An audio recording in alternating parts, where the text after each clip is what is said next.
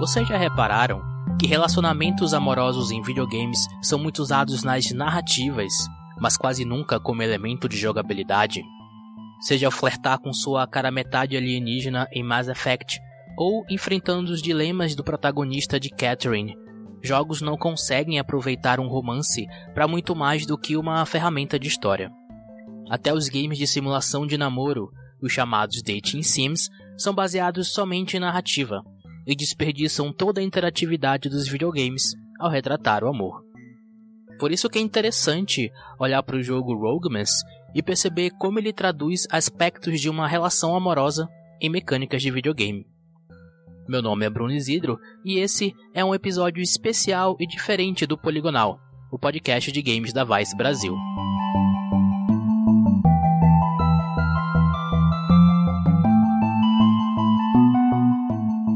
Roguemas é um jogo do gênero roguelike, que se caracteriza pela repetição de gameplay e elementos e fases geradas aleatoriamente. O game foi criado pelo ex-professor de história Lucas Molina e lançado para PC na plataforma Steam no dia 14 de fevereiro de 2018, quando foi comemorado o Dia dos Namorados lá na gringa. Lucas Molina fez a arte, programação, game design e parte das músicas de Roguemas, eu fui trocar uma ideia com ele para saber como surgiu esse jogo que retrata o amor de uma forma diferente. Eu acho engraçado como tem pouco jogo que fala sobre amor e relacionamentos. Se a gente olhar para outras mídias, né, sei lá, cinema, música, uhum. uh, literatura, o, o, o, foco principal, assim, é, é amor e relacionamentos. O centro dessas dessas histórias e, e nos jogos sei lá, o centro é matar a gente. Então, é, é, é muito estranho, assim. E o Rogue ele tenta levar os jogos um pouco mais para esse lado dos relacionamentos e de uma, dessa maneira diferente, né? Com não trazendo relacionamentos como história, não, não é uma, uma narrativa pronta, são mecânicas e, o jogador interagindo com aquelas mecânicas vai uh, desenvolvendo relacionamentos. Em Roguemans, o jogador ou jogadora está em uma ilha chamada Archipélago, um trocadilho da palavra coração, em inglês, com arquipélago. A ilha, que tem a forma de um coração, é separada em duas por causa de um vulcão. O objetivo no jogo é juntar as duas metades novamente, enfrentando inimigos e chefes que se referem a problemas de relacionamento. Um exemplo disso é o primeiro chefe do game, um urso segurando um coração rasgado. Ele é inspirado naqueles ursos de pelúcia de presente de namoro e representa o término de uma relação.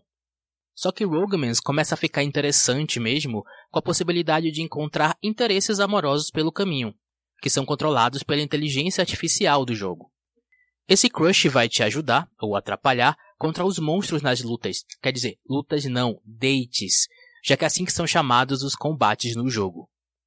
A grande sacada de Roguemans é como a interação com esses companheiros acabam sendo metáforas para os relacionamentos da vida real. Cada namorado ou namorada no jogo possui um humor que é representado por uma expressão que fica abaixo do personagem. Ela vai desde raiva até completamente apaixonado. Os humores mudam dependendo das escolhas do jogador, como seguir ou ignorar o caminho que o crush vai no mapa, ou se decide matar ou poupar os monstros após os dates. Não agradar sua alma gêmea em forma de pixel faz ela ficar triste até ter o coração partido e te deixar solteiro. Já se você agradar muito o boy e faz todas as suas vontades, ele fica tão apaixonado que ganha um ponto a mais de vida. Caso o amor continue, é possível até mesmo controlar o parceiro nos dates, o que facilita pra caramba o combate. No papo que tive com Lucas Molina, ele disse que essas escolhas morais refletidas como mecânicas amorosas tem muito a ver com algo que o criador do jogo Civilization, o game designer Sid Meier, costuma falar. Eu gosto bastante do Sid Meier como, como game designer. Uhum. E uma coisa que ele fala muito, que ele insiste, é que os jogos bons eles têm que ter escolhas interessantes para o jogador. E tá, é, é, um. Parece ser meio óbvio, assim, mas o que, que ele. Eu eu meio que entendi um pouco melhor o que, que ele queria dizer com isso, porque escolhas interessantes são quando o jogador tem que ele tem objetivos diferentes e esses dois objetivos ele precisa cumprir, ou ele quer cumprir esses dois objetivos, mas ele só pode cumprir um.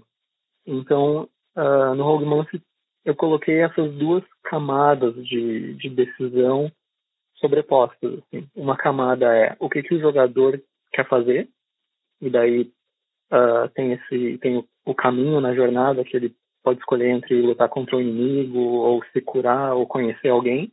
E aí o jogador ele pode querer sei lá ele ele pode querer curar porque ele está com pouca vida. Mas tem outra camada por cima que é a camada do que que os parceiros querem. E aí então de repente o jogador pode ter um parceiro que está dizendo que ele quer ir lá para o combate. E o jogador está com pouca vida e agora ele vai ter que escolher ou eu agrado meu parceiro e vou para o combate, ou eu uh, me curo, fico bem, mas o meu parceiro fica triste comigo. E aí, é, aí é desse conflito entre dois objetivos que, que vem as escolhas interessantes que, que o Sid falava. Outra característica bem interessante na jogabilidade de Roguemans é a possibilidade de ter mais de um namorado ao mesmo tempo na aventura, uma clara referência a relacionamentos poligâmicos. Adicionar um novo companheiro muda a dinâmica do jogo. Daí surge o que Molina chama de mecânica do ciúme.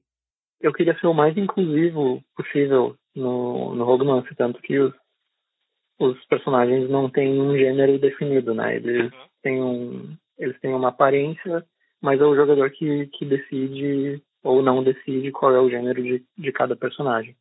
E eu queria fazer isso também, dar essa abertura para a questão de, de relacionamento, né? Porque né, tem relacionamentos monogâmicos, tem relacionamentos né, poligâmicos e tem, tem pessoas que, sei lá, não querem ter relacionamento. Ah, então até é possível jogar o Romance é, sozinho. Tem um personagem não se relacionar com outro. Mas daí tem essa mecânica dos filmes, digamos assim, né? Que quando tu vai pro combate com um personagem, uh, os outros ficam chateados, porque só pode convidar um uh, personagem para te acompanhar no combate, como se fosse um encontro, né? Tu convida só aquela pessoa. A forma como Rugmans traduz sentimentos e relacionamentos em mecânicas para um videogame é algo diferente e que funciona só que não é imune a falhas. Ao tentar se distanciar de elementos narrativos e ser só mecânica, Rogemans ignora aspectos que deixariam os personagens mais próximos de quem joga.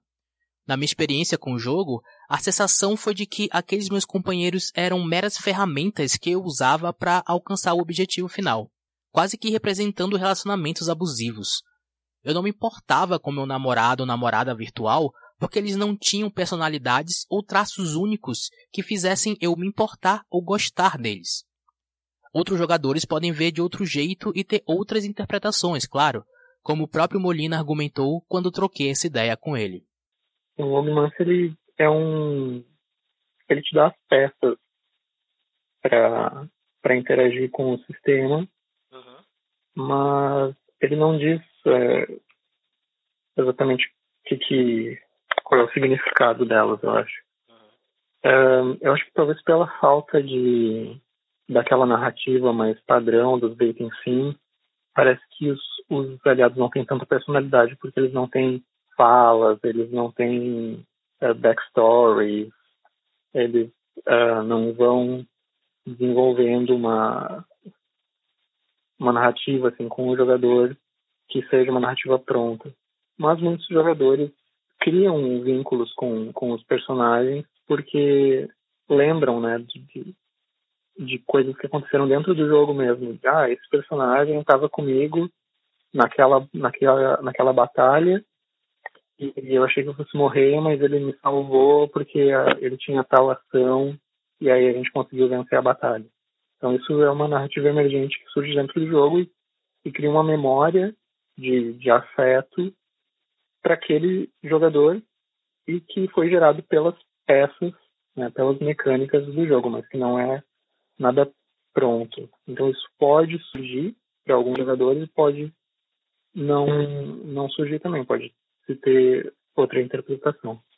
Ao criar Rogamans, Lucas Molina queria falar de relacionamentos tirando o melhor proveito da linguagem própria dos videogames, Nesse quesito, ele se diz bem satisfeito com o jogo que criou. Pena que não foi o suficiente para chamar a atenção de mais jogadores. Mesmo com avaliações positivas no Steam, Molina revelou que Roguemans não foi bem em vendas. Até por isso, o jogo deve continuar disponível somente para PC. Pois é, tem vezes que nem mesmo o amor salva.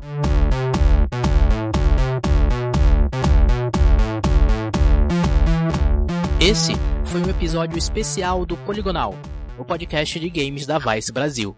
A reportagem e entrevista foram feitas por mim, Bruno Isidro. A produção do podcast foi de Pedro Falcão. A gente queria receber o feedback de vocês, sejam eles positivos ou não, sobre esse formato. Vocês podem fazer isso mandando um e-mail para Pedro Falcão. O e-mail dele é pedro.falcão@vice.com ou falando comigo no Twitter. A minha arroba é espantalho555. Obrigado por ouvir.